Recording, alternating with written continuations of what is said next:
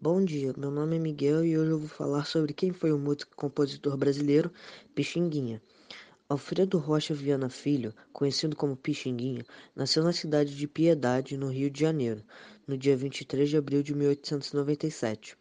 Era filho do flautista e funcionário do Departamento Geral dos Telégrafos Alfredo da Rocha Viana e de Raimunda Viana. Pixinguinha cresceu em meio a 17 irmãos. Ele estudou no colégio mantido pelo Mosteiro de São Bento. Nunca foi um aluno muito bom, estudava apenas para agradar os pais. Seu apelido de Pixinguinha foi resultado do nome colocado por sua avó Eduides, africana de nascimento, derivado do dialeto natal, Pzindim, menino bom, depois que depois virou Pixinguinha. As primeiras lições de flauta de Pixinguinha foram dadas pelo pai e começaram aos oito anos, quando sua família foi morar em um casarão de oito quartos e quatro salas, na rua Vista Alegre. Logo depois foi apelidado de Pensão Viana, pois estava sempre cheio de gente. Com 12 anos, Pixinguinha já dominava os conhecimentos de teoria musical, ensinados por César Borges Leitão. Nessa época, ele tocava flauta, cavaquinho e bandolim, mas sonhava com uma clarineta de sons agudos. Um dos frequentadores da casa era o professor Irineu de Almeida, que em 1911 levou Pixinguinha, com apenas 14 anos, para o grupo carnavalesco Filhas da Jardineira.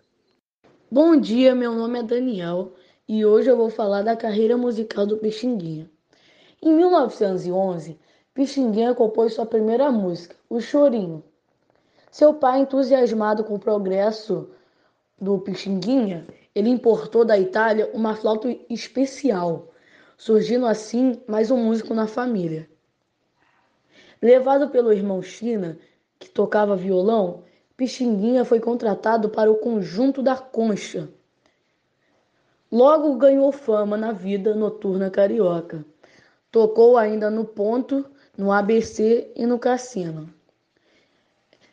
Pixinguinha foi convidado pelo violonista Arthur Nascimento para tocar com a orquestra do maestro Paulino no Teatro Rio Branco.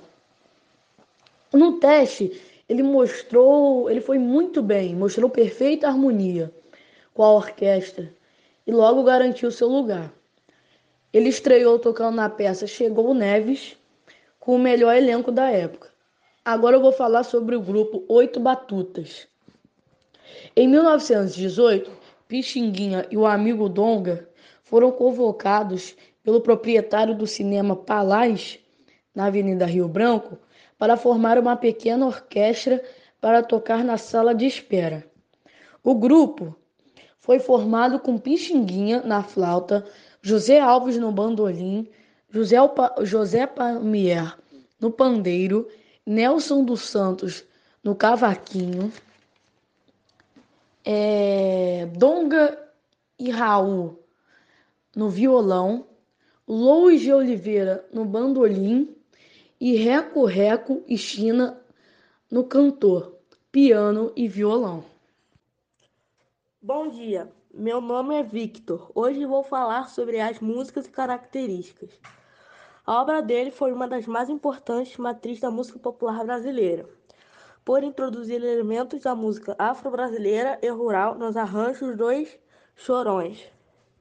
Justificar o gênero particularmente brasileiro no caso dos oito, oito batutas.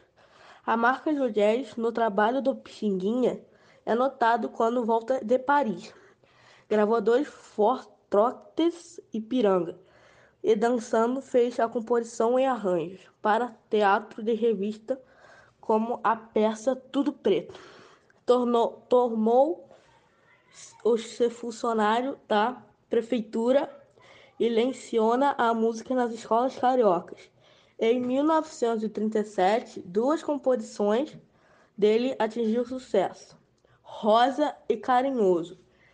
Em 1955, lança o LP Carnaval da Velha Guarda. Em 1915, Pixinguinha fez sua primeira gravação na casa Falharber com o grupo Choro Carioca, interpretando o tango brasileiro São João debaixo da água. E seu professor Irineu Almeida, em 1917, gravou para casa Edmir O Choro, Sofre Pequeno Queres e a Valsa Rosa da parceria com Alfredo Viana.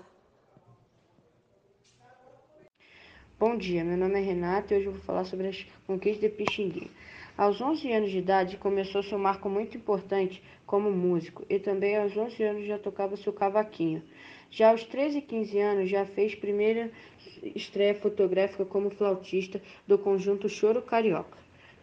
Outro marco muito importante foi em 1914 a criação do grupo Caxanga, cujo nome vinha da música Cobra de Caxanga. Mesmo com tantos trabalhos como instrumentista e arranjador, Pixinguinha ainda tinha tempo para compor e neste mesmo ano, em 1930, o destaque da sua obra como compositor. Os Homens Explica Comigo. Samba Beijeiro de Pixinguinha em parceria com Carmen Miranda.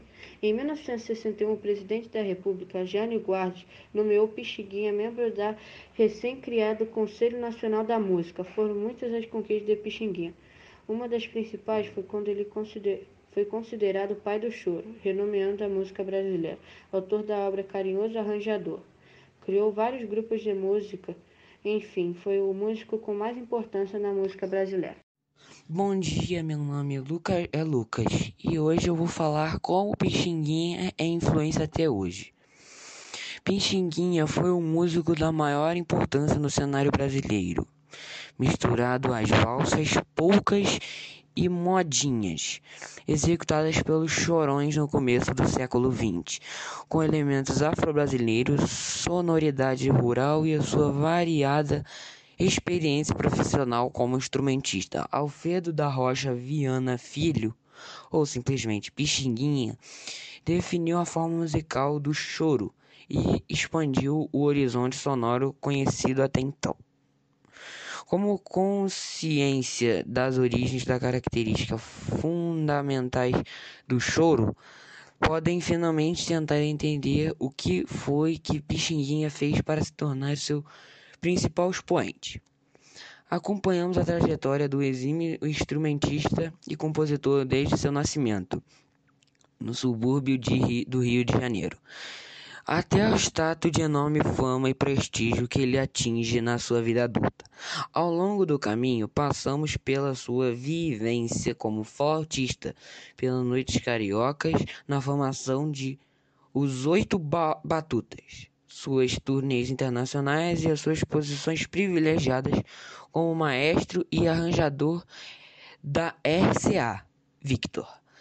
Cada uma dessas experiências teve a sua importância em semear o legado ímpar, que, que Pixinguinha deixou para a música brasileira. Legado esse que é marcado por uma enorme inventividade, mas acima de tudo por, uma, por um forte espírito de miscigenação musical. Se hoje em dia você ouve qualquer tipo de música brasileira ou com influência brasileira, existe uma probabilidade colossal de que você esteja ouvindo algo que foi influenciado por Pixinguinha. Bom dia, meu nome é Arthur e hoje eu vou falar sobre os últimos anos de vida do Pixinguinha. Bom, no ano de 1962, o Pixinguinha foi convidado para criar a trilha sonora para o filme chamado Sol sobre a Lama. E em 1964, dois anos depois, o Pixinguinha sofreu um infarte. E por mais incrível que pareça, ele compôs 20 músicas, uma música por dia. E entre elas as valsas Solidão, mais 15 dias e No Elevador. E no ano de 1968, quatro anos depois, o Pixinguinha disse: Hoje só quero saber de sossego e de viver em paz com todo mundo. Tenho medo que a morte me acompanhe de surpresa. Com mais de 40 anos de casado, Albertina e Pixinguinha não tiveram filhos, mas adotaram uma criança chamada Alfredo, que também tinha tons musicais.